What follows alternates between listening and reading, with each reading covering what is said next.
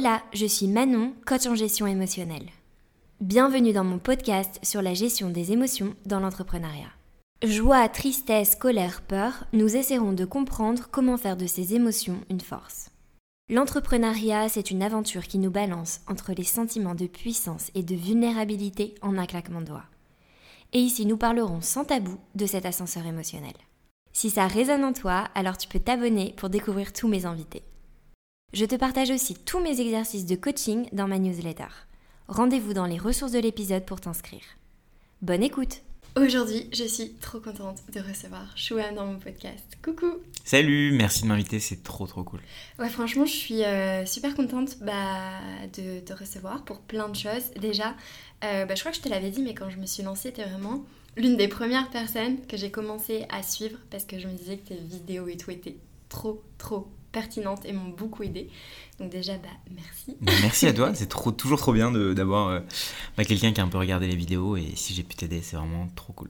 Ouais, et, je, je, suis sûre que bah aussi, euh, tu as vu que tu as, euh, je pense, une image de l'écosystème de ah, bah, je pense que ça peut être, tu peux être un exemple pour beaucoup de personnes et tu montres que tu as un business très résilient, une image gérée au top et tout. Je pense que ça peut aider beaucoup de personnes aussi de voir ben, ok, comment est-ce qu'il vit ses émotions, c'est quoi qui le fait vibrer, c'est quoi qui le challenge en ce moment, et d'en connaître un petit peu plus sur toi, euh, dans qui tu es en fait. Ouais, bah, je, suis, je suis prêt à me prêter au jeu. C'est vrai que c'est quelque chose dont je parle pas du tout parce que c'est pas entre guillemets dans ma, pas du tout dans ma ligne éditoriale. Euh, c'est pas un sujet que j'aborde et, euh, et, pourtant c'est quelque chose sur lequel je travaille beaucoup. On, va dire que j'ai une, une, attention particulière à comment je me sens, mm. parce que le maître, euh, en tout cas la, pièce centrale du puzzle, c'est quand même moi dans, tout ce business et dans tout ce que je fais. Donc euh, clairement, je mets une attention particulière à comment je me sens, comment je me porte et surtout à quel point je vais pouvoir durer sur le long terme. Donc c'est un sujet principal. Ok, trop bien. Je pense qu'on va pouvoir y revenir sur ce truc de euh, la vision peut-être du business aussi futur quand c'est toi en fait le pilier, l'image du, du business qui a plein d'avantages et en même temps, je pense, quelques préoccupations. Clairement. Euh, j'ai une question que j'aime bien poser à tous mes invités. C'est euh, quand je te dis ascenseur émotionnel, est-ce que tu as un truc que toi tu ressens, une image, un souvenir qui te vient en tête? Euh, ouais, bah tu, tu peux. moi, je, je, je, suis dans le monde de, de, la vidéo sur YouTube et donc l'ascenseur émotionnel, ça peut être typiquement jusqu'à la dernière minute, tu dis que ta vidéo euh, elle est nulle parce que euh, mm.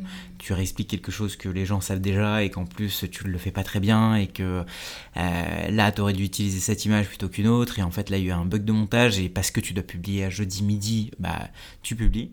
Euh, en disant que de toute façon elle n'a pas trop marché. Et en effet, elle marche pas trop. C'est-à-dire que YouTube en plus a la superbe manière de t'expliquer que bah, ta vidéo elle est 10 sur 10, sur les 10 dernières c'est la plus nulle.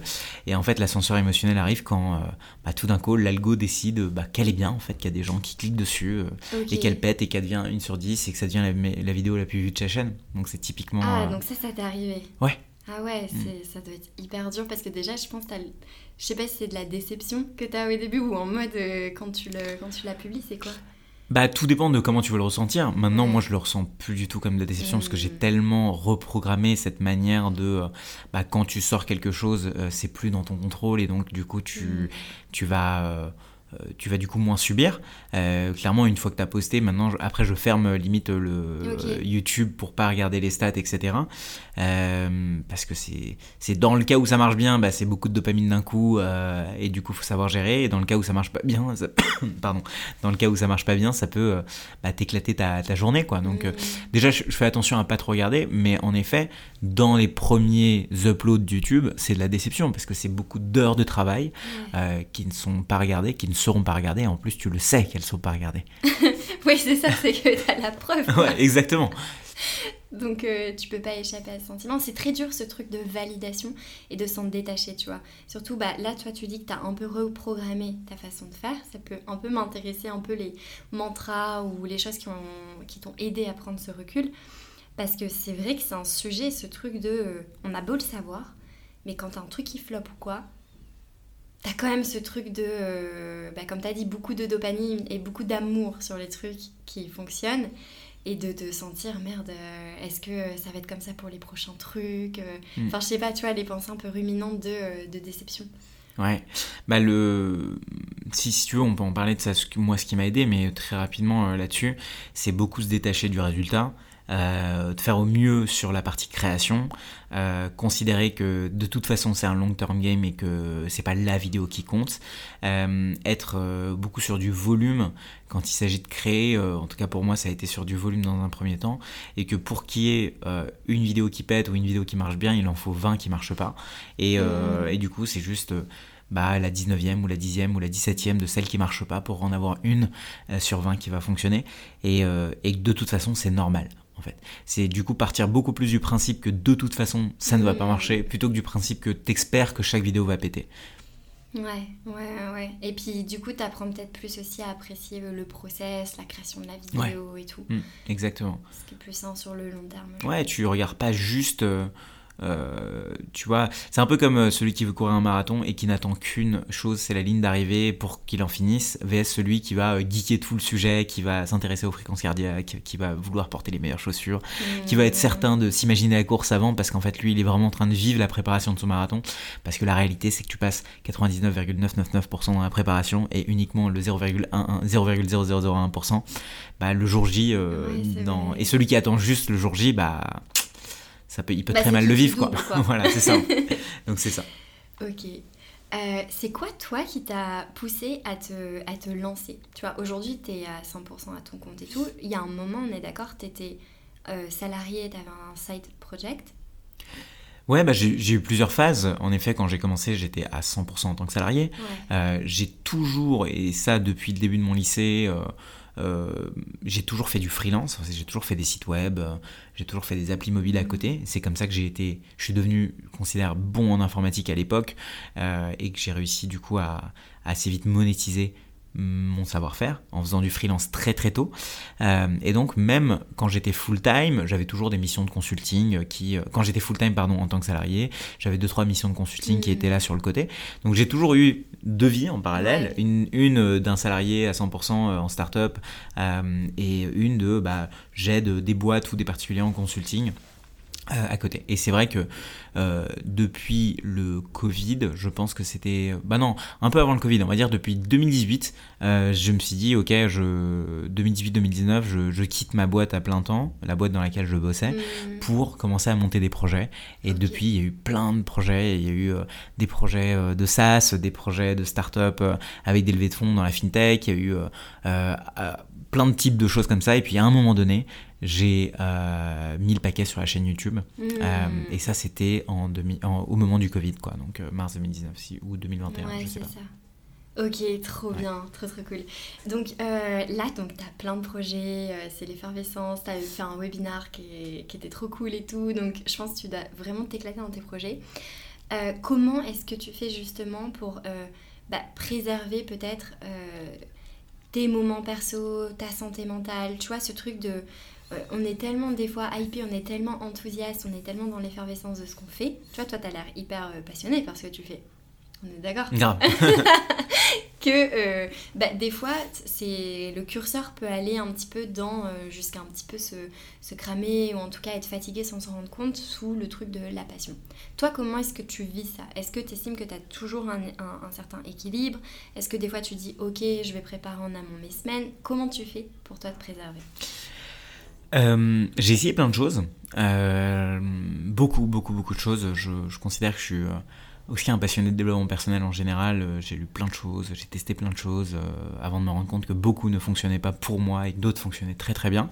Dans celles qui fonctionnent, sur comment garder cet équilibre, c'est en fait même mettre le même niveau d'ambition sur les autres parties de ma vie que celles mmh. sur mon business, etc. Et donc depuis j'ai ce framework dont, je parle souvent qui est BMLM, euh, donc Body, Mind, Love, Money. Hmm. Et en fait, c'est euh, du coup un, un truc à, à, quatre parties où en fait, il faut que chacune de ces quatre parties soit euh, assez équilibrée.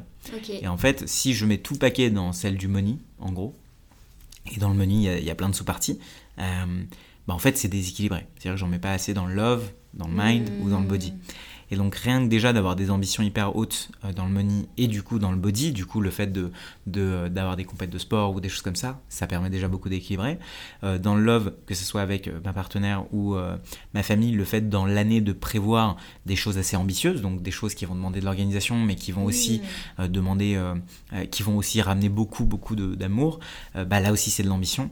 Et, et, pareil au niveau du mind, le fait de prévoir des moments clés dans lesquels je vais passer du temps tout seul dans l'année. Euh, c'est en fait autant d'ambition que je mets dans chacune des quatre parties qui m'oblige du coup à ne pas faire en sorte que naturellement, sinon, euh, parce que plein de choses, euh, je vais mettre tout le paquet sur le money et je vais finir seul, malheureux, peut-être avec beaucoup d'argent, mais c'est pas le but quoi. Ouais, c'est pas le but. Et en même temps, je trouve que même inconsciemment, ça peut aller vite dans ce sens-là, sans forcément chercher l'argent, mais comme tu as dit, cette ambition que nous on a et qui est cultivé par l'écosystème, qui est cultivé par la comparaison. Totalement. Parce que personne se compare sur à quel point ta ou ton partenaire t'aime, à personne te compare à quel point tu es proche de ta famille, personne te compare à quel point euh, tu as une vie euh, euh, équilibrée d'un point de vue santé mentale, personne te compare à quel point tu fais du sport dans la semaine, si ce n'est ton business. Hein, si, on, si on enlève toutes les personnes qui sont dans la fitness industry, industry et on leur demande, bah ok, est-ce que Combien de fois tu été nager cette semaine bah, Personne ne se compare là-dessus. Par contre, on se compare tous sur le niveau de notre business, sur le nombre d'abonnés, sur notre liste email, sur notre CA. Mais c'est vrai ça que c'est encore la grosse métrique de comparaison et que c'est encore du coup la notion de réussite standard. Quoi. réussite standard selon les principes de la société et donc l'argent, le statut euh, et les assets. Quoi. Et c'est ce qui fait que la réussite, et parce que cette réussite est visible, aujourd'hui euh, euh t'aurais pas ce micro, on serait pas dans ce studio, on serait pas à l'endroit où on, est, mais parce que ça permet aussi d'autres choses.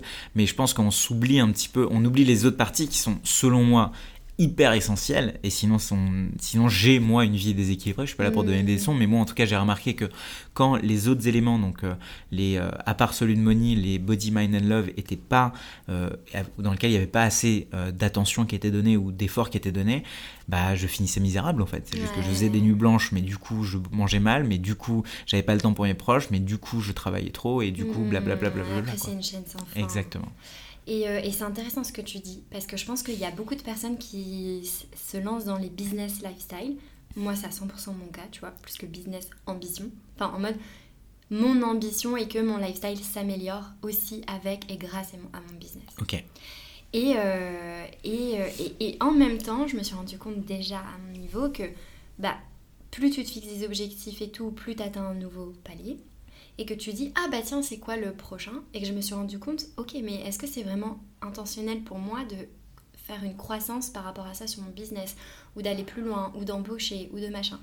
Toi du coup euh, justement pour pas basculer dans, ça est-ce que tu, tu te dis un peu euh, bon bah la croissance ou les projets que je veux faire c'est un peu euh, selon le feeling et, je réajuste?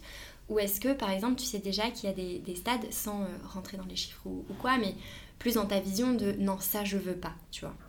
Ouais, euh, en effet, c'est un sujet hyper intéressant que d'aborder sur le business lifestyle vs le business ambition. Euh, déjà, un, parce que j'ai beaucoup traîné dans le monde startup dans lequel il y avait euh, mm. beaucoup de gens qui levaient beaucoup de fonds. Euh, on a pendant, enfin, pendant un an et demi, j'étais à Station F, donc où les, la, la condition de réussite, c'est combien de fonds tu as levé et non pas combien de clients tu as. Là où chez les créateurs, c'est combien d'abonnés tu as. Là où c'est les infopreneurs, c'est quel CA tu fais. Et en fait, les mesures de réussite sont différentes selon les milieux, ça c'est clair. En revanche, si tu choisis de faire un lifestyle business, il y a des gens, euh, euh, notamment, euh, je sais pas si tu as entendu parler de, Company of One, tu vois, c'est un, mmh, type qui a fait un super bouquin. Et lui, par exemple, si tu veux vraiment faire un lifestyle business, si tu es honnête avec toi-même sur le fait que tu fais un lifestyle business, et c'est ce que je pensais faire initialement. Ouais, c'est pour ça que c'est intéressant. je, bah, ça veut dire que tu te fixes un chiffre d'affaires et à partir du moment où tu l'atteins, tu fermes ton ordi et tu vas surfer tous les jours. Ouais. Et ça, moi, je suis incapable de le faire. Ouais, bah non, du coup, ouais. Et, et c'est parce qu'en fait, c'est pas juste ce côté je fais le travail pour avoir un certain chiffre d'affaires et parce que ma vraie euh, euh, je, me nourris uniquement du surf. La réalité c'est que c'est pas ça c'est que je me nourris aussi de tout ce que je fais. et l'autre l'autre élément du lifestyle business c'est que si on veut vraiment faire un lifestyle business bah on se compare juste avec des gens qui font du lifestyle business. Or c'est pas vrai parce que si on regarde sur LinkedIn où toutes les personnes qu'on croise ne font pas euh, des lifestyle business. Et donc elle la métrique de croissance reste toujours le chiffre d'affaires le nombre d'abonnés la liste email etc et donc moi ma conclusion perso c'était ok, en début d'année, je, et je suis à fond sur les objectifs, etc., et sur euh, la préparation de l'année euh, à chaque fois. C'est, je donne ma direction, je donne quel cap je vais, je vais, où est-ce que je vais arriver. Et puis, euh, tous les quarters, donc tous les trimestres, je fais un point. mais c'est moi qui fixe l'objectif. Et, ça ne veut pas dire qu'une fois qu'il est atteint, je me tourne les pouces, mais ça veut clairement dire qu'une fois qu'il est atteint, je suis pas dans un dans un délire de je vais aller toujours chercher plus ou quoi que ce soit. Je suis, je, je, je, je, considère toujours que dans mon business, il y a du build et du run. Le run, c'est tout ce qu'il faut pour faire fonctionner le business, donc quand je pédale, quoi. Le build, c'est tout ce que je construis de nouveau qui va apporter des dividendes plus tard. Et en mm. fait, généralement, euh, quand j'ai fini mon année en termes de chiffre d'affaires ou quoi que ce soit, et eh ben, j'ai plus de temps pour me concentrer dans le build, j'ai quasiment plus de run à faire, mm. euh, et c'est des moments qui sont très différents, qui sont pas du tout liés à euh, l'outcome qui est le chiffre d'affaires, mais plus liés à qu'est-ce que j'ai envie d'en faire et à quel point je m'épanouis dedans. C'est hyper intéressant, ouais, de dire, ok, parce qu'on a cette tendance à, je viens d'atteindre l'objectif, bah du coup je vais plus haut et j'en remets un nouveau direct et et je pense même ta, ta façon de faire donne peut-être aussi plus le temps d'apprécier le run que tu viens de faire. Ah ouais, ouais, clairement. Clairement, euh. parce que parce que faut pas se, faut pas se leurrer, on est toujours la tête dans le guidon quand même. Euh, et les seuls moments où tu peux lever la tête, c'est le moment où tu atteins un objectif pour regarder derrière si tu as la, la, la bienveillance avec toi-même de le faire pour apprécier l'objectif. Et le deuxième, c'est quand tu refixes tes objectifs et que tu fais un bilan. Euh, et tu vois, sur ma chaîne, je fais à chaque fois une vidéo chaque année où où j'explique comment faire un bilan, ou en tout cas comment cette année j'ai fait un bilan, et ben, la plupart du bilan, c'est, euh, enfin, avant de fixer les objectifs, regardons ce qu'on a fait cette année, apprécions et surtout recalibrons en fonction. Mmh, oui, c'est vrai. Mmh. Ok, euh, c'était intéressant les quatre euh, sphères. Si on fait un petit état des lieux. Ouais. Donc tu avais mind, love, body. And money. Et money. Ouais. Ok. juste si tu devais noter peut-être ton niveau de tu te sens en paix et satisfait sur chacun. Franchement, genre, euh, je suis à 10, mais partout. Mais c'est incroyable. Ouais, je, mais je suis. Euh, je, je, ouais, je suis constamment à 10. Il y a des moments quand je suis pas à 10, je vais descendre peut-être à, à 7. Et, et du coup, c'est euh, dans ma tête, vu qu'il y a un déséquilibre, je vais venir le traiter, je vais, je vais venir donner du care beaucoup plus, de manière beaucoup plus intentionnelle. mais c'est un équilibre et un alignement que j'ai constamment sur toutes mes journées. Et, euh, et c'est, trop bien. Ça veut dire quoi aussi? Ça veut dire que j'irai pas chercher le 11, parce qu'il n'existe pas. Hmm. Et ça veut dire aussi que je réagis quand je descends en dessous de 9 ou de 8 ou, de, 7. Et, et, ça, euh, quand c'est un facteur externe qui vient le mettre en place, déjà c'est... Ok, est-ce que vraiment euh, ça vient le mettre à 7 ou à 8 Est-ce qu'il y a, je prends par exemple dans le, dans le love, est-ce qu'il y a s'il y a un facteur externe qui vient, qui vient détruire ça, euh, est-ce que moi je peux y faire quelque chose? Est-ce que c'est pas juste du temps qui va venir euh, euh, réparer et le remettre à 10 et, en fait, en tout cas, l'attention est portée quand il y a un déséquilibre. Mais je suis pas dans une course à aller vers du, du 29 ou du 38 parce qu'ils n'existent pas, je suis à 10. Quoi. Hmm. Oui, puis comme tu as dit, bah, tu peux pas tout contrôler et, c'est variable. Ouais. quoi. Ouais, ouais. Et... Mais ouais, sur cet état des lieux, euh, sur chacun d'eux, et je le fais souvent, je le fais même.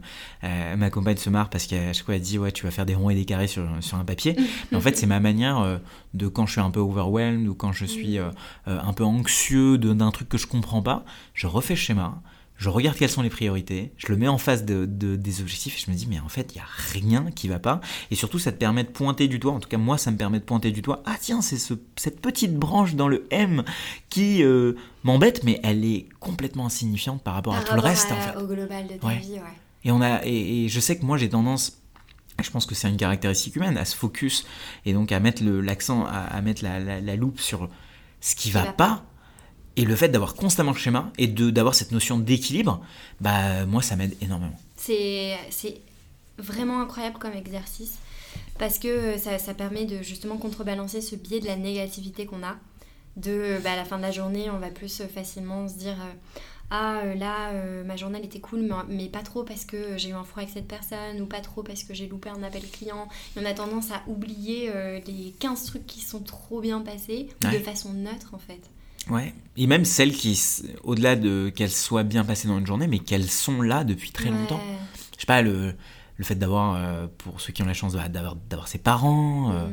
de pouvoir les appeler quand tu veux, en fait, c'est génial. C'est un truc que tu as, mais que on oublie d'apprécier quoi en fait et, et c'est des choses comme ça quoi le fait que tu puisses manger le fait que il y a tellement de choses et le fait d'avoir ce schéma eh ben, ça te permet de voir, et je le vois vraiment comme un plateau, et depuis tout à l'heure je le visualise, un plateau avec euh, quatre, euh, tu vois, deux branches qui sont là, et en fait tu le vois quand le plateau tangue ou pas, quoi. Mm. Et, euh, et si c'est toujours stable, bah, c'est génial. Ok, trop bien, trop trop trop cool. Il y, y, a un sujet que je traite beaucoup dans, avec les personnes que j'accompagne ou dans le podcast, c'est le sujet de la solitude et du décalage quand on commence à entreprendre quand on commence aussi bah, à avoir justement un, un rythme euh, et un lifestyle qui n'est pas forcément euh, bah, aligné avec euh, l'entourage qu'on pouvait avoir de départ ou la plupart des gens, tu vois, parce que bah, vu qu'on a la chance de pas avoir à, travailler dès 7h du matin dans les transports et terminer à 20h, bah, en général, il y a un cadre de vie qui est beaucoup plus aussi... Bah, qui est différent, tu vois, le sport, tu parlais du sport, tout ça. Euh, du coup, ce qui peut créer un décalage avec les gens, toi, euh, dans Love, euh, du coup, j'imagine que l'entourage est dans Love. Ouais. ouais. Comment est-ce que tu vis ça? Comment est-ce que tu t'es entouré Est-ce que ça a été fait de façon intentionnelle? Est-ce que tu as un, espèce de, de, filtre positif pour tes relations? Comment est-ce que tu es entouré aujourd'hui En fait, en effet, si, si on parle de, de plusieurs types d'entourage, et en tout cas c'est comme ça que je les qualifie, il y a euh, tu vois, l'entourage très très très proche, donc les 4, 5, 6 personnes, euh, euh, tu vois, que t'appellerais quand ça va vraiment pas, mm. ou celles qui connaissent ta vie par cœur, ou celles où tu te sens vraiment proche. T'as ensuite les personnes de second niveau qui sont pour moi aux alentours de 30-35, où en fait, bah, c'est des gens avec qui tu traînes souvent, ou, mm. où, tu as l'occasion de, de, les voir souvent et, et que tu es assez proche. Et après, tu as tous les autres. Donc euh, tu as euh, toutes les personnes autour de toi qui gravitent, mais euh, auxquelles tu, tu accordes pas une attention monstre pour l'instant, ou en tout cas tu n'as pas la possibilité de leur accorder cette, cette mm. attention monstre. ça c'est les gens que tu considères proches, que moi je considère proches. Mais ça peut être différent des gens avec qui tu dans un premier temps, passe tes journées, ou en tout cas dans un premier temps, mmh. côtoie le plus, parce qu'en fait, euh, euh, dans le business, on doit parler à des gens euh, qui sont pas forcément dans un premier temps nos amis, ou avec qui sont pas dans notre cercle 1, 2, 3. et du coup, la première chose, déjà, ce que moi je fais, le premier filtre positif, c'est que je ne travaille jamais avec des gens avec qui je vibe pas. Donc, c'est-à-dire avec qui il n'y a pas un un truc au-delà juste de la compétence. C'est-à-dire que je peux avoir une personne qui soit, je sais pas, la meilleure copywriter ou le meilleur copywriter du monde. Euh, euh, et, de l'autre côté, une personne qui est un tout petit peu moins bonne, mais avec qui euh, hmm. on, sent qu'il y a un feeling, on sent qu'il y a quelque chose, on, sent qu'on se comprend, on sait pas trop ce que c'est. Et bah ça, c'est en gros, est-ce qu'à la fin de la conversation, j'ai gagné en énergie ou j'en ai perdu? Et en fait, ça, ça s'arrête là. Du coup, je travaille jamais avec des gens qui me prennent de l'énergie. Et donc ça, c'est pour la partie les gens que je côtoie. C'est plus ou moins pareil dans euh, mes amitiés ou dans, dans, les gens que je côtoie, euh, souvent plus pour, euh, pour de l'amitié ou pour des gens avec qui je traîne. J'ai tendance, de manière assez inconsciente, bah, à pas traîner avec les gens qui me prennent de l'énergie, mais plutôt avec les gens où je me sens à la fin énergisé, où je sens que j'ai des conversations qui sont géniales. voilà, et, et, sinon, pour ce qui est de, de la problématique dont tu parlais initialement, c'est-à-dire que vu qu'on évolue et que notre entourage évolue pas forcément, comment est-ce qu'on fait? Euh, Moi, j'ai eu la chance euh, depuis euh, que je suis bah, assez jeune. tu vois, j'ai grandi en Inde, puis après, je suis, je suis arrivé en France, j'ai grandi en banlieue, et dans lequel l'entourage n'était pas du tout le même que quand je suis parti en école d'ingé, en informatique, où j'étais entouré que de gens hyper geeks, etc., et qui n'était pas du tout le même de quand je suis arrivé dans le monde des startups, qui n'était pas du tout le même quand je suis arrivé dans le monde des créateurs, puis des entrepreneurs, etc. Et donc, assez naturellement, euh, j'ai eu la chance d'à chaque fois euh, pouvoir, pouvoir m'entourer des gens qui, qui vibaient avec moi euh, dans ces différentes sphères.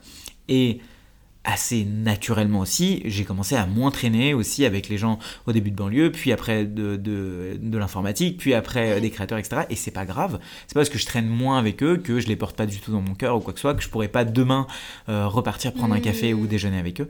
C'est juste que pour l'instant, j'ai moins l'occasion de le faire. Euh, mais euh, voilà, c'est vraiment naturel. Et c'est vraiment pour le coup, je vibe avec la personne ou pas. Et j'ai tendance pour le coup à, comme je disais, à, euh, à naturellement pas trop traîner avec les gens qui me prennent de l'énergie. Ce qui est plutôt ça. Euh, ok, j'ai une, une, question qui vient de me venir en tête parce que tu vois, donc tu as parlé de euh, tes premières fréquentations, de bah, quand tu étais en banlieue, tout ça, de, de aussi le fait que tu étais en Inde, que tu es revenu en France, voilà. Euh, le fait que tu viennes pas d'un environnement aussi où tu es forcément baigné dans l'accès à tout, je ne me mhm. trompe pas Ouais. Mm. Euh, est-ce que tu as vu que euh, tu as eu des barrières mentales ou un mindset à travailler, euh, tu sais, dans la relation à la réussite, dans la barrière mentale, dans des petits comportements? Ah mais... Genre c'est quoi? je pense que, je pense que l'entrepreneuriat, pour moi, n'a été que ça. Ok. C'est que des barrières mentales. C'est que des barrières mentales de... bah, au début, quand tu commences euh, rien que quand tu sors du lycée, le fait que je voulais faire une école payante, bah tout l'entourage me criait que non, qu'il fallait pas faire un prêt pour faire cette école payante et que c'était pas possible en fait, que tu sortais d'une ZEP et que c'était. Euh, je me souviens, ma prof de TD euh, de, physique chimie, je disais mais je même tu vas pas faire un prêt, quoi. Le seul type qui a fait euh, EPITA, maintenant il est surveillant au lycée, quoi. Je sais même de quoi tu parles. Genre, enfin. Ah oui, genre, tu vas faire un prêt pour rien. Mais bien sûr, genre, je sais pas, mais tu te rends pas compte, 60 000 balles, c'est le prix d'une grosse bagnole. Enfin. et, mon prof de SVT que j'adorais m'a dit ça. Et en fait, ça, c'est une barrière, euh, évidemment, d'entourage que tu internalises et qui devient une barrière mentale. Mais ça, comment t'as fait pour aller au-dessus de ça? Parce que c'est hyper dur quand t'es jeune et que t'entends des adultes où t'as ce biais d'autorité. Exactement, ouais, c'est hyper dur. Et euh, comment est-ce que j'ai fait? Bah, je à ce moment, je pense qu'il y avait mon prof de maths pour le coup qui m'expliquait euh, qu'il y avait des gens à Epita qui dormaient euh, sur le sol euh, la nuit parce qu'il y avait des, piscines, ils appelaient ça, tu sais, des, où tu codais toute la nuit. Enfin, du coup, ça me faisait un peu marrer ça. J'avais, je pense que j'avais aussi ce côté de, j'étais, je savais que je voulais faire ça et que ça me faisait chier de finir dans un truc, soit une prépa classique, soit un DUT info. Enfin, genre, je savais que je voulais faire de l'informatique. Et donc, euh, je sais pas, je, t'avoue que je sais pas exactement. Je pense que une fois, quand, je suis arrivé et que euh, j'étais devant euh, la journée porte ouverte et que ma tante a très généreusement sorti son chéquier pour payer ma préinscription, oh. que je l'ai remboursé plus tard et j'en étais très fier. Mais euh, je pense qu'à ce moment-là, je me suis dit, oh putain, trop cool. Oh, Elle croit en moi, donc j'y vais. Quoi. Ah ouais, Et euh, je pense qu'il y avait ce côté euh, aussi ça. Tu sais, en fait, elle, ils ont vu que moi je voulais le faire, donc ils se sont dit, bah ok, let's go. quoi. donc il y avait cette barrière mentale qui était induite par les autres. Mais, et qui a déjà tout changé aussi, peut-être. évidemment, parce que par contre, j'arrive là-bas, c'est très dur et tout. Et puis après, il y a la barrière mentale de Ok, Shuban, tu te croyais le meilleur en code, mais en fait, il y a des gens bien meilleurs que toi qui font ça depuis 10 ans, 5 ans. Donc en fait, tu deviens le plus nul des meilleurs. C'est marrant de t'imaginer toi, le plus, tu sais, d'un regard ah extérieur. ah mais tu deviens le plus nul des meilleurs. Parce qu'avant, tu étais le meilleur des plus nuls. Donc tu deviens le plus nul des meilleurs. Et puis du coup, là, tu grosse crise d'identité. Je fais, mais attends, tu pensais être le crack, mais t'es la plus grosse merde du, de l'école, en fait. tu vois Et donc, hyper euh, dur. ouais, hyper dur. Et puis, euh, bah là, euh, barrière mentale que tu te mets, t'as beau bosser, mais enfin, t'as 5 ans de retard à rattraper sur les gens qui sont là depuis longtemps. Et là aussi, tu fais la rencontre de gens hyper bienveillants. Euh, Enfin, j'apprends beaucoup de choses. Et puis après, euh, bah, tu sais, c'est aussi par la preuve de ce que tu peux euh, réussir à faire. Le fait de, du coup, je comprends qu'en fait, dans, bah, dans l'école, moi, je comprends businessment parlant des choses que eux comprennent juste techniquement parlant. Mmh. Et donc, je me dis, ah tiens, ok. Puis après, on, euh, j'arrive à réseauter avec des gens qui me font faire mes missions de, de, freelance. J'ai de plus en plus de clients. Du coup, je me redonne confiance petit à petit. Et après arrivent les barrières mentales de bah, combien tu peux charger à la mission.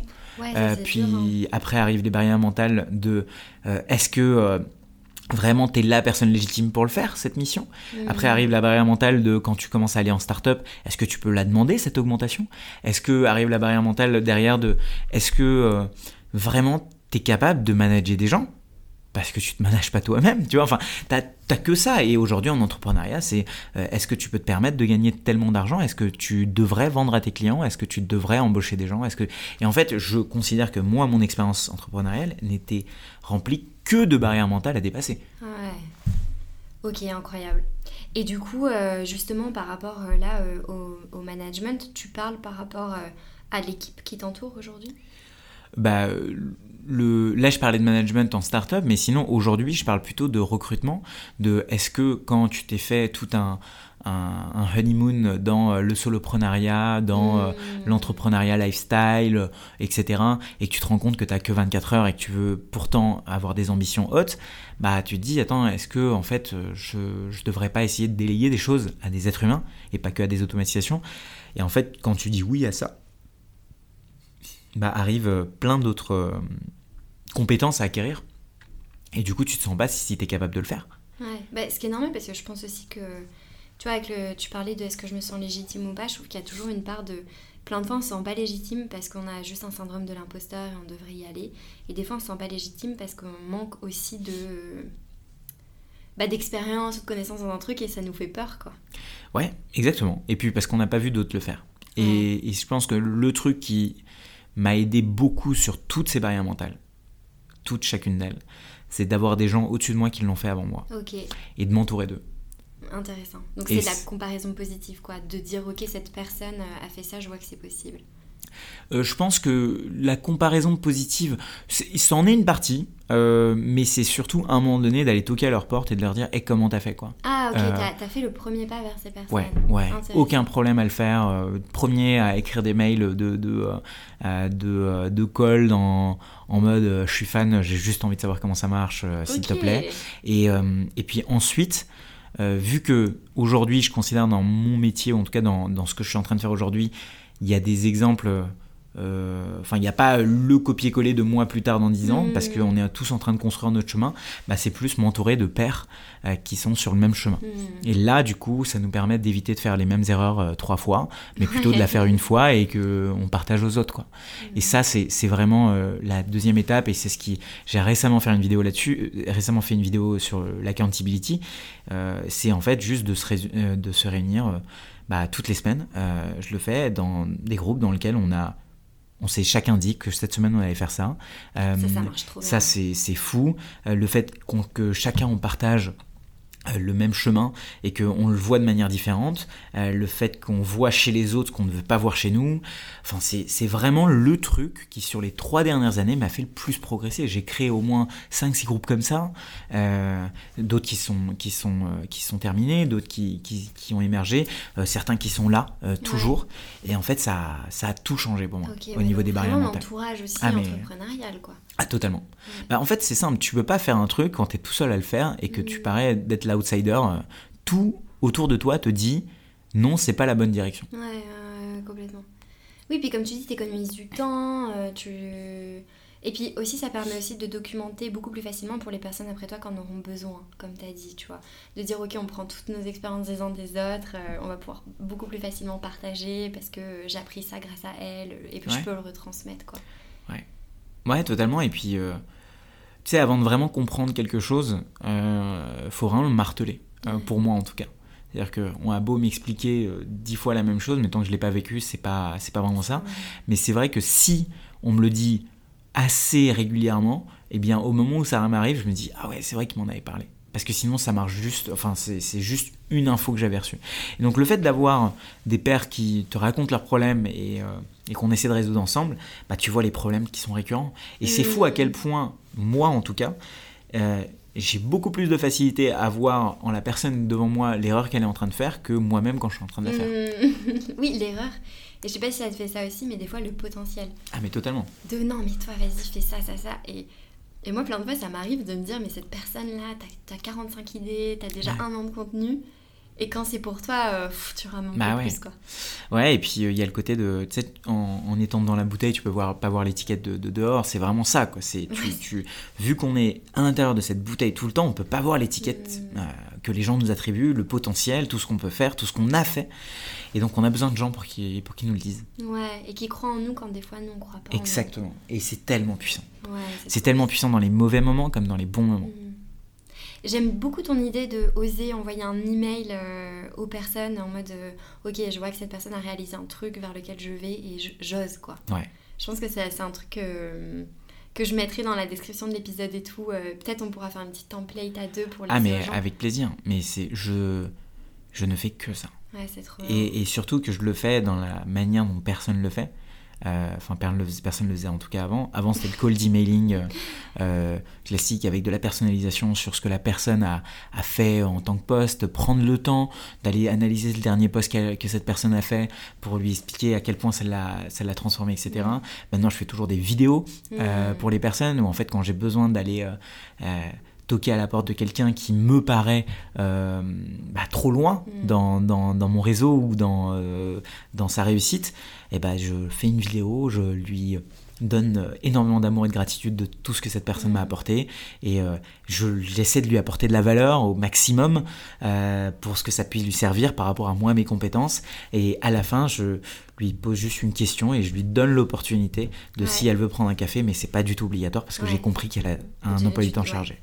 Et ça mais le taux de réussite de ce truc est juste incroyable. Non mais c'est génial hein. c'est une trop bonne idée. Et d'ailleurs tu m'as beaucoup aidé euh, bah, quand je te parlais de ma problématique de euh, j'ai une liste de clients euh, avec qui je rêve de travailler.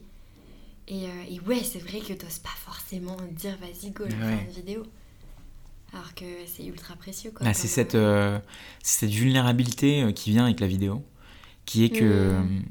tu vois, c'est un peu comme, là on est dans un cowork, tu te lèverais et, en plein milieu d'une part tu dirais voilà bonjour là j'ai un souci sur euh, mon email marketing euh, je suis perdu depuis deux jours et euh, je sais qu'il y a pas mal d'experts d'entre vous si jamais même 15 minutes vous avez 15 minutes à quelqu'un qui a déjà eu ce problème je suis hyper heureux et bah quelque part il y a plein de gens qui vont faire ok je, laisse tomber mais vu que c'est original vu que c'est dans la vulnérabilité bah même la personne qui a eu même la, moitié du problème va venir t'aider. Mmh. Parce qu'elle se dit, putain, trop cool, quoi. J'ai adoré ton appel à l'aide. Ouais. Euh, bah, trop bien. Vulnérabilité dans le business, euh, comme quoi c'est pas une faiblesse, quoi. Et surtout, euh, en, ce moment, je sais pas ce que t'en penses, mais avec le personal branding, l'image des startups et tout, il y a une image très très lisse, je trouve, de réussite, tu vois, de... même les postes un peu barrière mentale, je trouve que c'est très vite balayé, quoi. J'ai eu une barrière mentale 5 minutes, mais aujourd'hui j'ai réussi à faire des millions, tu vois. Bah oui, parce qu'on n'a pas beaucoup de caractère pour l'expliquer. Et euh, alors que ouais, des fois juste reconnaître, mettre son ego de côté et reconnaître, bah ça je sais pas faire ou ça j'ai besoin d'aide, est-ce que quelqu'un euh, euh, pourrait, pourrait être là pour moi, en fait on a beaucoup à, gagner aussi quoi. Et à montrer peut-être à d'autres qui osent pas qu'on peut faire ça. Ouais, c'est pas évident. C'est vrai que je traîne plus trop sur LinkedIn pour euh, plein de raisons, notamment sur le côté euh, liste des messages, que tout se ressemble un petit peu. Mm. Mais je pense que c'est en même temps pas un exercice facile de communiquer de la même manière pour ton client, euh, ta famille et en même temps la personne qui te considère comme mentor et tes pairs. Mm. C'est pas le même message. Et donc c'est normal que tu veuilles, j'imagine, pas être vulnérable de la même manière face à ces quatre personnes. Mais clairement, je pense qu'il y a une réalité, c'est que ce soit le meilleur décisionnaire du monde, il passe par des moments durs et que bah, il les garde pour lui euh, ou il les partage dans son cercle proche. Euh, mais, mais tout le monde galère à un moment donné parce que s'il y a pas de, si on galère pas, on grandit pas quoi en fait. Donc euh, donc si la personne qui te dit ouais moi tout va bien, ça roule sur les roulettes, tout est nickel, bah cool mec mais ou meuf mais tu grandis pas en fait. T'es juste en train de pédaler, tu fais du run, c'est cool. Dans ta zone de confort. Voilà, ciao. Et c'est très bien. Enfin quand je dis ciao c'est c'est génial si t'es heureuse là-dedans. Et mais euh, mais moi, je suis dans une zone en ce moment où je suis en croissance, j'apprends plein de choses. Euh, c'est l'apprentissage, c'est une de mes valeurs euh, hyper fortes. Donc j'ai besoin d'être constamment dans, dans cet inconfort et du coup dans cette vulnérabilité mmh. euh, qui me permet de grandir. Quoi. Et là, en ce moment, si tu t'as donné là ou les problématiques ou préoccupations ou barrières mentales que, que, que, tu vis, ça serait quoi? Il y en a beaucoup. Les, les deux dernières que j'ai dépassées, bah, c'est Premièrement, le fait de, euh, de m'entourer, euh, pas juste m'entourer, mais m'entourer avec des gens bons, hmm. et donc des gens qui coûtent cher, et donc du coup de payer cher pour des gens. Et ça, euh, c'était une grosse barrière mentale parce qu'en hmm. fait, quand tu es quelqu'un de très cartésien et comme très tech comme moi ou qui pense que tout est automatisable, à quoi bon payer des êtres humains pour le faire? Hmm. Et donc ça, c'était une première barrière mentale. La deuxième, c'était qu'en fait, en gagnant de l'argent, je n'étais pas en train de voler les gens. ça, c'était une d'autres barrière mentale qui en 2023 euh, et d'ailleurs, ça saute pas euh, comme euh, un plomb qui, qui mm. prend du temps, c'est petit à petit. Et donc ça, c'est en train de bien disparaître. les autres barrières, enfin les autres barrières mentales, les autres problématiques aujourd'hui que j'ai, c'est vraiment ce côté d'être en paix avec le fait que ma posture et mon travail change tous les mois, toutes les semaines, et c'est ok. Vu qu'en fait, je suis constamment dans le build maintenant, je suis plus du tout dans le run parce que c'est ce que j'ai automatisé et délégué. Bah, je suis constamment dans des sujets de comment est-ce qu'on construit. Et pour la construction, et quand tu es euh, architecte de cette construction et en même temps parfois celui qui pose la première brique, bah, tu ne fais pas les mêmes boulots. Et surtout quand tu construis pour des problématiques qui sont de semaine en semaine différentes. Et donc être en paix avec ça, être en paix avec le fait que la routine créative ou la routine euh, pas euh, n'existe pas pendant cette durée où je suis constamment en mmh. création, donc en build. Ça, c'est une, une, problématique, enfin une problématique, quelque chose que, avec lequel je suis en train de travailler. Les autres éléments, c'est voilà encore une fois comment après on arrive sur des sujets d'équipe, comment avoir euh, moi qui pensais être la personne avec beaucoup d'empathie, qui pensait être la personne qui aimait beaucoup les humains, les gens, etc. Bah, vu quand ça va tellement vite, bah, être certain de pouvoir prendre le temps de remercier, prendre soin de ces gens-là euh, qui travaillent avec moi, qui te donnent de leur temps, euh, certes en échange d'argent, mais ils te donnent de l'énergie de vie qui, qui, qui bah, qu'ils auront plus en fait. Et donc euh, ils le font pour ton projet. Et, et du coup prendre soin de ces personnes-là, c'est quelque chose sur lequel je suis en train de travailler. Il y a plein de choses comme ça, ma, ma, ma, prestance, le fait que quand je m'exprime, comment être de plus en plus précis, parce que je sais le faire dans des vidéos mais euh, comment est-ce que dans ma tête peut avoir lieu une gymnastique mentale bien en avance que dont les mots sortent de ma bouche, tu vois? Donc ce, ce, truc-là. clair entre ce que, ce soit et le message exactement et que ça se fasse de plus en plus vite. Donc il y a plein de schémas mentaux euh, que, que j'adore en ce moment qui me permettent de faire ça. Donc c'est des petites choses comme ça. Des, ah, trop intéressant, c'est trop cool. Ouais, le truc de l'équipe, c'est un challenge. Hein. Parce, que, parce que comme tu dis, le temps passe tellement vite, et t'es vite dans les réunions, dans l'opérationnel et tout. Et comme tu as dit, certes, tu payes un salaire, mais en fait, ouais, tu as toute la gratitude et toute la connexion et tout qui, euh, qui est là et qui fait tout au final. Tu vois parce qu'il y a plein de gens qui ont des hyper bons salaires et ils démissionnent des boîtes ou ils quittent des projets à cause de, l'humain. Ouais, bah c'est tu vois un pan de compétences que je n'ai pour l'instant pas pris le temps euh, d'étudier, mais euh, qui je pense fera partie de mon quotidien. Mhm. Euh, et donc j'ai besoin de le comprendre. Ok, trop bien. Il y a un sujet, enfin il y a plein de sujets, mais il y a une question que j'aimerais bien aborder avec toi, si tu es d'accord. Ouais. C'est, on montre souvent, et moi la première, tu vois, les côtés positifs du personal branding, de comme nous on fait, où on est un peu bah, l'image de notre business au final, parce que c'est nous qui sommes en avant. Euh, et, et, tu vois, euh, moi j'ai une grande préoccupation, enfin pas une grande préoccupation, mais je me dis, mais aussi, euh, quand on, a basé un business sur notre image et tout, c'est de dire, si moi aujourd'hui je m'arrête, qu'est-ce qui se passe? Hmm. Est-ce que tu as ça? Est-ce que tu as pensé au futur? Est-ce que tu te poses des questions sur ça? Alors oui, je pense à ça, j'ai pensé au futur et euh, en tout cas j'ai beaucoup réfléchi à l'impact qu'avait euh, ce genre de business. Dans les points positifs, le fait d'avoir un business basé sur l'image, c'est qu'il y a plus de confiance, il y a plus... Mm. Moi personnellement j'adhère plus à des humains qu'à des marques, mm. euh, je, je m'identifie plus à des humains qu'à des marques, je vois leur progression, bref, aujourd'hui je peux te citer, je sais pas, une vingtaine de créateurs dont je connais quasiment toute leur vie tellement j'ai écouté. Et en fait ça, moi j'adore. Et donc je veux pouvoir provoquer la même chose chez d'autres personnes. Et donc, je suis totalement OK de suivre cette voie-là. Mais cette voie-là vient avec euh, un certain nombre de, conséquences euh, long terme, qui est en effet que ton business est posé sur toi. Et c'est-à-dire que demain, tu arrêtes de poster, ça, ça s'arrête, etc., etc. Il y a plusieurs choses que j'ai mis en place et aussi de, une vision long terme. Les choses que j'ai mis en place, c'est euh, dans ma création de contenu, ne jamais... tu vois, tu as le tu as le content evergreen, donc, et tu as le contenu euh, qui disparaît comme des stories ou, mm. ou peut-être des... Euh, pour titiller, j'ai tendance à dire que les, comme les posts LinkedIn, parce que c'est des choses qui, mm.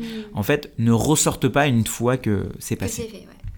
Là où YouTube, et la raison pour laquelle j'investis principalement sur ce réseau social et pas sur un autre, euh, c'est parce que YouTube a la faculté de, quand on fait une vidéo sur telle et telle chose, bah, que cette vidéo vit sa vie, et donc a une longue trend. Donc ça, c'est la première chose. Ça veut dire qu'une vidéo de toi qui a été faite il y a 5 ans, comme moi, j'en ai fini sur le SEO, euh, qui a fait euh, je sais pas combien de milliers de vues, euh, et ben aujourd'hui, il y a une personne qui va apprendre comment ça marche le SEO mmh. grâce à moi. Et donc, ça fait perdurer ta voix. Et ça, c'est hyper important. Donc, pour moi, c'est ce que j'essaye de faire au maximum, et c'est ce que je fais, hein, parce que aujourd'hui, maintenant, je ne me donne plus à la création de contenu qui va moins perdurer, parce qu'il va certes m'apporter beaucoup de dopamine d'un coup, parce que je l'ai créé, je l'ai publié, j'en ai eu le ROI, mm. mais euh, je, vais, je vais moins euh, me donner à ça, je vais plus me donner à du contenu long, à du contenu qui va rester, etc. Ça, c'est la première chose. Ok, ouais, hyper intéressant. Euh, la deuxième chose, c'est que ça n'empêche pas que si à un moment donné, Shubham t'es oublié, t'es oublié, quoi. que c'est parce que tu. Et donc pour ça, moi maintenant, je me considère Enfin, je considère que mon image est un driver euh, de. Bah, de confiance et donc du coup de flux, flux d'humains, de, de, de, de, souscriptions, etc., etc. À moi, en tant qu'être humain, de les drive, d'aller driver ce flux vers des choses. Ça peut être vers des vidéos, ça peut être vers des produits d'information, de type information, ça peut être vers des SaaS que je vais plus tard créer, ça peut être vers un fonds d'investissement que je vais faire plus tard, ça peut être vers euh, une fondation plus tard, ça peut être vers euh, un, un une nouvelle école que je vais ouvrir plus tard. Et en fait, je considère plus comme mon business, c'est moi, mais je considère comme, bah, j'ai une image qui est totalement décorrélée euh, du business, parce qu'aujourd'hui, euh, je suis celui qui apporte le flux au business, et c'est ce qui lui permet de fonctionner. Cool. Euh, et en effet, cette image a une valeur, mais c'est une valeur qui n'est pas vendable, c'est une valeur qui, hmm. en effet, a pouvoir, si demain, demain, tu fais une connerie monstre, qui, a, qui, qui, cette valeur peut tomber, etc. Mais je suis pas mon business. Je suis une personne qui, par sa notoriété, peut apporter du flux et du trafic vers des produits. Et il se trouve que j'ai un produit, et euh, qui est ma chaîne YouTube, j'ai un produit qui sont mes formations, j'ai un produit euh, qui est telle et telle chose, euh, et demain j'aurai plein d'autres produits. Et donc ce que je lance en tant que business, c'est mes produits. Mm. Mais ce que je travaille en tant que personal brand, c'est ma, c'est ma image perso, qui est mon image perso, qui n'a pas pour but uniquement de vendre, c'est qui a pour but de créer du trust oui, et de ça, montrer aussi que c'est possible. Exactement, qui est, qui créé de la confiance. Et la confiance, eh ben, c'est le truc qui se grappille pas en deux heures ou en une semaine ou en un mois. Ça prend du temps. Et ça, bah, c'est le truc qui a aucune valeur. Euh, qui, qui, qui, n'est pas monétisable mm. directement en fait qui on, on, peut pas dire vas-y j'achète tu peux acheter des pubs tu peux acheter faire des, des blog posts tu peux faire ce que tu veux mais tu peux pas acheter la confiance que quelqu'un a en toi et ça ça vaut tout l'or du monde c'est hyper intéressant cette vision de dire euh, ouais ok euh, je suis euh, enfin je permets de, de, guider les gens vers là où ils veulent aller après avec tout ce que j'ai créé autour j'aime beaucoup parce que je pense que ça doit aider aussi à garder ce recul par rapport à l'image, par rapport aux réseaux sociaux. Exactement. ça peut être très fatigant. Ah oui. Autant que ça peut avoir de la dopamine, ça peut être très fatigant. Je sais pas si ça t'est déjà arrivé, mais moi j'adore ce que je fais et tout, mais de me dire ah vas-y, mais là j'ai envie d'être euh, bah sans réseau, sans rien. Euh. Ben ouais, c'est... En fait, en, 2000, je crois 17 ou en 2016, euh, à l'époque où j'avais vraiment uploadé ma première vidéo YouTube, avant ce que je faisais c'était les slogs, je faisais un Snapchat par jour, enfin une, story par jour, pendant 365 jours. Je documentais, je documentais toute ma vie sur Snap, puis après toute ma vie sur Insta, puis j'ai passé mon temps à envoyer des newsletters hebdomadaires, euh, puis euh, j'étais vraiment dans le hamster wheel du euh, création de contenu, création de contenu, création de contenu. Ce qui est génial, c'est que ça m'a apporté plein de valeurs, le storytelling, la manière de communiquer, etc. etc. Ça c'est cool, c'est devenu quelque chose du coup de très simple mm. pour moi. Mais j'étais dans le tiens, où est l'opportunité de créer du contenu Et ça, moi je sais qu'au à l'époque, j'étais euh, vraiment, je ne vivais pas euh, en réel, je vivais grâce au contenu que je créais, qui d'ailleurs en plus était un contenu expirable au bout de 24, de, 24 heures. Et donc maintenant, euh, je suis et j'arrive et tu vois, je suis très serein dans la manière dont je vis, c'est qu'en fait, je suis pas dans le dans la course, tu vois, parce que Evergreen, parce que structuration et calendrier éditorial, et ça, ça aide beaucoup parce que je considère qu'une story faite sur Insta, a pas autant de valeur qu'une vidéo publiée sur YouTube. Donc, vaut mieux pas que je la fasse en fait. Ouais, vaut mieux que tu gardes ton temps. Voilà, exactement. Et j'apprécie tellement plus mes moments dans la vraie vie, quoi. Enfin, c'est. Je pense que ça va faire beaucoup de bien à plein de personnes qui écoutent parce que bah, j'ai une majorité freelance, entrepreneur, où il y a tellement de messages de euh, non, il faut publier tous les jours, il faut poster tout le temps. Et je me dis, mais les gens vont se cramer, quoi. Mais ouais. Et surtout que c'est tellement, tellement. Tu rentres dans un monde de vulnérabilité où tu fais ton post, tu commences, tu fais ta story. Il suffit qu'il y a un commentaire sur 10, tu ne vois que ça. Euh, c'est vraiment avant d'avoir tes clients qui viennent de tes stories. Non mais enfin, faut attendre les amis. Hein. Enfin, euh, prospecter comme toujours. Enfin, je, je, pense que les gens qui disent, et honnêtement, j'ai pas peur de dire, les gens qui disent, oh si vous voulez des clients, faites du contenu. Enfin, bon courage pour les deux prochaines années qui vous attendent. Quoi. C'est pas automatique. Hein. et parce que la première fois, et quand bien même, si vous faites du contenu et que vous avez des clients, le jour où vous avez votre premier client, vous arrêtez le contenu parce que vous n'avez plus le temps. Et donc là euh, commence le, le, le, débat avec vous-même de oui, mais est-ce que je devrais faire du contenu gratuit alors que je fais payer de l'autre côté, etc. Enfin, bon courage. Si vous n'avez pas une ambition de d'être quelqu'un qui veut créer du contenu au long terme, ne créez pas de contenu. Allez prospecter. c'est pas nécessaire pour faire un business. Pas du tout. et, c'est même dans un premier temps déconseillé si, si vous voulez être le.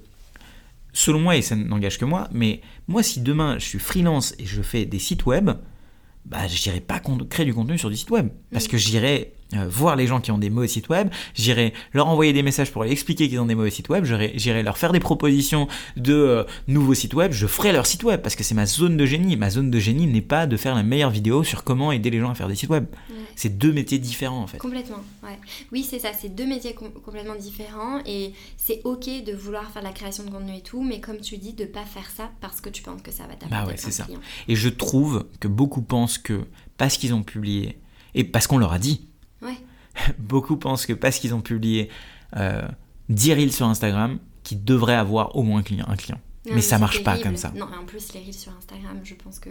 Ouais. ouais comme tu dis, il faut y aller avant d'avoir. Ou, ou même euh, les, des, des, posts LinkedIn. Euh, et il y a certainement plein de, de, de contre-exemples, etc. Mais les gens ont tellement peur, selon moi, d'aller parler aux gens en one-one, qui préfèrent parler à une, euh, une salle quasiment vide et à dire des choses plutôt que d'aller les dire en perso, en MP à des gens en, prenant le temps. Quoi. Ouais. Oui, c'est peut-être un truc de peur, t'as raison. Mais euh, je pense que ton message va faire beaucoup de bien et moi c'est un truc pour lequel où, oui je me suis lancée dans la création de contenu mais quand des gens me disent je veux me lancer, je dis t'es pas du tout obligé de t'exposer, t'es pas du tout obligé de te mettre en photo sur les trucs, c'est comme tu dis c'est deux trucs différents quoi. Mm. Exactement. Alors je te propose, ça fait déjà beaucoup de temps qu'on va pas qu'on passe aux questions au hasard. Ouais, vas-y. Ok.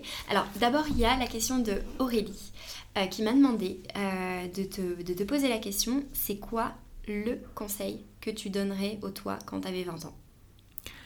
Ok. Si tu pouvais remonter le temps. Donc, je remonte le temps. Un conseil? Euh, donc, 18 ans, j'ai mon bac. 20 ans, je suis en deuxième année.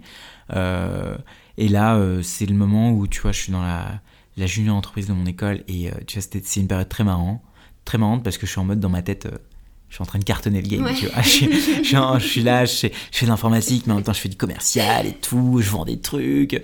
Euh, le conseil que je peux me, peux me donner, c'est vraiment. Euh, tu vois, je n'ai pas de regrets ou quoi que ce soit de ce moment-là. Je pense que c'est juste. Euh, c'était ma période la plus hustle de ma vie. Je pense que c'est une période où, où je ponçais du Gary Vaynerchuk à l'époque, mm. euh, où j'apprenais tout le temps en marketing, en code, en sales. Et en fait, euh, j'étais partout, à la fois, tout le temps, en train de faire plein de trucs. Et le seul conseil que je me serais donné, c'est, malgré le fait que les gens disent non mais je bam, choisis un truc, etc. Bah non, en fait, que continue dans cette phase de divergence qui t'a apporté tellement de bien, en fait. Trop bien. Ouais, de continuer ça, trop cool. Ouais, c'est important. Des fois, on a besoin, je pense, d'explorer, de se perdre. Mais bien sûr. Ouais. Hmm. Ok. Euh, allez, petite question hasard. tu l'as pas senti la première Non, elle était trop bios, euh, trop, trop simple. Ah, bah, celle-là. Ah, c'est une bonne question. Euh, Alors, la question, c'est quelle a été la pire phase de ta vie? La pire Professionnellement ou en général En général, ouais, de ta vie. Euh, c'est une bonne question. La pire, la pire, la pire, la pire. Je pense que c'est lié à l'adolescence. Euh, quand donc il y a une petite période donc quand j'étais reparti en Inde pour euh, faire un peu mes études en Inde, mais je suis revenu et cette fois-ci je suis revenu en France, mais pour grandir avec mes grands-parents. Mmh. Et et donc j'avais mes parents qui étaient en Inde et que moi j'étais en France avec mes grands-parents, mon petit frère était en Inde. Et je pense qu'il y avait toute cette période entre euh, la sixième et la quatrième, où j'étais perdu. Et perdu dans un moment euh, euh, où je, je pense que je perds mes repères parce que bah, je suis dans un pays différent. Je perds mes repères parce que j'ai pas mes parents et j'ai pas. euh, j'ai eu de la chance quand même d'avoir mes grands-parents et mon oncle qui m'ont quand même pas mal aidé dessus, mais t'as pas la même proximité que t'as avec eux. J'ai, je sais pas, je, je suis en banlieue, je traîne avec des gens, n'importe qui. euh, franchement, c'est le bordel. Je fais que des conneries, Que des conneries. Je me bats au lycée, au, au collège tous les mercredis. Tu te Euh, bats. euh, Ah, mais physiquement. Ouais, ouais, c'était. Bah, tu sais, c'est. C'est. euh, c'est les lycées, de Z- euh, les, les collèges euh, de ZEP où ça se tape tout le temps et du coup j'avais besoin de m'infirmer. Ouais. Euh, euh, Il y avait des gens très malveillants. Euh, et je pense que c'est une des pires phases de ma vie parce que j'avais pas de repères et que je savais pas non plus où aller. Et j'ai. euh, et je savais pas demander de l'aide non plus. Ouais, ouais, ça devait être dur. Bah, t'étais jeune en même Ouais, temps, bah j'ai à 12 ans quoi, tu vois, j'ai 12 ans, euh, je suis du père. Je suis du père et, euh, et heureusement que j'avais pas assez de recul pour me dire mais qu'est-ce que je veux faire de ma vie? Parce qu'à cet âge-là, t'as pas ça, Non. mais t'es perdu quoi. Tu fais n'importe quoi. Donc voilà. Ok, donc pire phase par rapport à ça. Ouais, et puis comme tu dis, bah peut-être euh, ce truc de solitude, de pas être avec les parents, euh, comme tu dis, même si t'as été grands-parents et Ouais, qu'ils exactement, devaient ouais. donner de l'amour, c'est pas pareil quoi. Ouais, ouais, et je pense qu'il y avait ce côté. euh, je sais pas trop ce qui se passait dans ma tête, mais tu vois, je. Je. Je volais dans les magasins, euh, je, tapais euh, des. Enfin, je veux dire, je me battais avec des gens, euh, je me mettais dans des histoires pas possibles avec des gens dangereux. euh, Euh, je, je mentais énormément, j'étais mais pas sûr de moi, j'étais obèse. Euh, donc il y avait vraiment ce côté, oh, mais je, je, je me reconnaîtrais pas. Ouais, t'étais pas dans ta meilleure version. Ah non, mais je, même si je me demande même si c'était moi, quoi. Enfin, c'est vraiment, il y a un côté, oh, mais j'ai, pu, euh, enfin c'était le bordel, quoi. Mais après, l'environnement, comme tu dis, il joue beaucoup quoi. Ah, mais Le il joue- où euh, Bah, je te parlais de t'entourer, bah c'est simple, quand t'as, quand, quand t'as la personne qui est qui a 13 dans ta classe, qui est considérée comme le pire bolos parce qu'en fait elle a 13 et que c'est la meilleure de la classe. Alors que t'es dans Ouais, un collège, bah t'es incité à pas être le meilleur déjà, euh, t'es incité à faire du n'importe quoi quand... euh, Enfin, il y a des histoires pas possibles. On avait une prof, elle était un peu euh, fragile et, euh, et du coup ce que les autres faisaient c'est que dès qu'elle se retournait, déjà qu'elle était tout le temps malade parce que la pauvre pouvait pas venir en cours, euh, elle avait des problèmes de santé, dès qu'elle se retournait, il y en a, ils faisaient des pyramides de tables et de chaises. Et, et du coup dès qu'elle se retournait, ils faisaient tout tomber. Et euh, la prof, euh, elle, elle avait peur quoi à ouais, chaque fois. Voilà, les, les gamins à 13 ans, c'était déjà des wesh euh, pas possibles, des, et des gens qui, qui agressaient et tout. Enfin, du coup, c'était un environnement pas ouf, quoi. Non, Et du coup, ça ne te pousse que parce que vu que les, euh, les gens cool, c'est eux, bah, ça te pousse à être comme eux Ouais. et à porter. euh, normal. En plus, je pense que dans un environnement qui est dur comme ça et qui a l'air assez bah, violent, tu vois, que ce soit en termes émotionnels ou les bagarres et tout, t'as pas envie d'être euh, le mec rejeté. Bah ouais, et t'as Ouais. pas envie de bolos, donc tu, tu veux t'affirmer. Mm. Et donc tu veux toi aussi te taper et, et, c'était- et des gens qui engrainaient, euh, genre, oh, il a dit ça sur toi, oh, il a dit ça sur ta mère, oh, oh, oh. Ouais. et aussi, bah, ça montre euh, que la vision du bien et du mal, de ce qu'on cautionne aussi euh, au niveau de la violence, au niveau, tu vois, tu dis, ah, je vole un peu dans les magasins, ça montre à quel point aussi notre système de valeurs dépend d'où on est, quoi, tu vois, Ah, de ce truc qui va crescendo. De... Si autour de toi, tout le monde fait une petite euh, mauvaise action, quoi, ça devient un peu normal. Bah c'est normal. Ouais. C'est normal. Euh, C'est. euh, Tu vois, comme. Je, je pense à ça, je sais pas pourquoi, mais tu sais, comme tous ces trucs de scam qui existent euh, en Afrique ou en Inde, bah, eux considèrent de manière très genuine, c'est des vraies boîtes de scamming. Ils considèrent que, en fait, c'est notre rôle d'aller scammer ces gens qui ont de l'argent parce que nous, on n'a pas d'argent. Parce que nous, on n'a pas d'argent. Ouais, et c'est normal en fait. C'est normal. Et du coup, il n'y a pas ce côté, euh, tiens, t'es en train de prendre l'argent sur le carte, carte bleue d'une mamie. Il fait, de- mais de quoi tu parles Ouais, il y a pas le Mais côté genre de- Mais oui, c'est genre, euh, quoi Tu veux que je sois empathique d'une dame qui a tout eu dans sa vie et qui a euh, une santé euh, qui est deux fois meilleure à, à quelqu'un de deux fois moins son âge? De quoi tu parles en fait? Mm. Et en fait, c'est ça, ce côté, en effet, ce système de valeurs dépend beaucoup de là où tu es. Ah mais oui, complètement. Ouais. Bah merci d'avoir partagé ça. Bah merci euh, pour cette question. Euh, on en tire une dernière? Allez, Allez. Je sais pas pourquoi je remélange parce qu'en vrai... euh,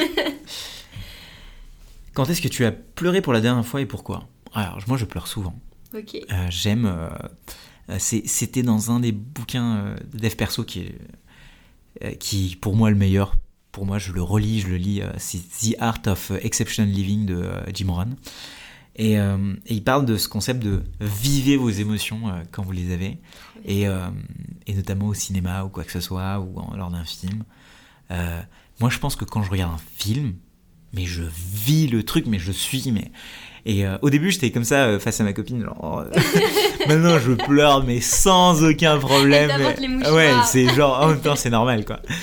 Et, et ça, c'est trop bien. Donc, du coup, là, pour le coup, je pense que c'était lors d'un film, je crois, hein, je crois que c'est ça, lors d'un film de deux personnes qui veulent adopter, qui du coup arrivent à adopter, et en fait ça se passe hyper mal. Et, ah oui, sujet en plus. Ouais ça se passe hyper mal, euh, etc. Et en fait, euh, euh, à la fin, bon, arc narratif classique, hein, on n'est pas, mais à la fin, bah, ça devient la vraie famille. les enfants adoptés sont très contents parce qu'ils passent leur premier Noël mm. ensemble. Les parents sont hyper contents et tout le monde pleure à la fin. du coup, moi, je pleure et je ne peux plus, mais je pleurais pendant tout le film. C'était aberrant. Et donc, et, donc, ouais, pour parler de ça, je laisse vraiment, j'essaye en tout cas au maximum de manière plus en plus naturelle de laisser vivre les émotions qui arrivent, tu vois. Ouais. Et de les. Euh, ouais. Après, c'est, pas un exercice facile euh, parce que de base, euh, je suis quelqu'un qui ne montre pas ses émotions. Hmm. Et, et ça, c'est. Soit je le faisais avant que quand j'étais tout seul. Ok. maintenant, je le fais à côté de, de, ma compagne. Ok, donc là, donc parce que voilà, plus de communication. exactement, ouais, beaucoup plus. Et, et, merci à elle parce que c'est beaucoup grâce à elle. Ouais. Trop bien. Euh, bah merci, ça fait une heure pile. Bah, bah, Trop bien. On est bon dans le timing. C'est parfait. Euh, j'espère que tu as passé un bon moment. Ouais, c'était génial. Merci pour toutes ces questions. Ça m'a permis de revivre plein d'émotions en même temps. Euh, et je sais pas si t'as vu, j'ai eu une montée de, de larmes. mais ouais, non, c'était super. Et puis, je trouve que tu as réussi à créer une ambiance hyper intimiste, trop bah, cool. Merci, à toi. Aussi de... toi. Je sais que tu es venu avec l'intention de te livrer et tout. Euh, et, j'ai hâte de partager l'épisode parce que je pense que tu as, un vrai rôle modèle pour plein d'entrepreneurs qui se lancent et tu vois, qui vont voir cette partie plus vulnérable de toi, voir les challenges que tu as. Je pense que ça va faire aussi beaucoup de bien à des personnes qui doutent en ce moment. Donc pour ça, je te remercie. Bah, merci à toi de m'avoir invité. C'est tout pour aujourd'hui. N'hésite pas à m'écrire sur mes réseaux pour me dire ce que tu en as pensé. Et si cet épisode te plaît, tu peux le partager en me taguant ou lui laisser 5 étoiles. Merci et je te retrouve au prochain épisode.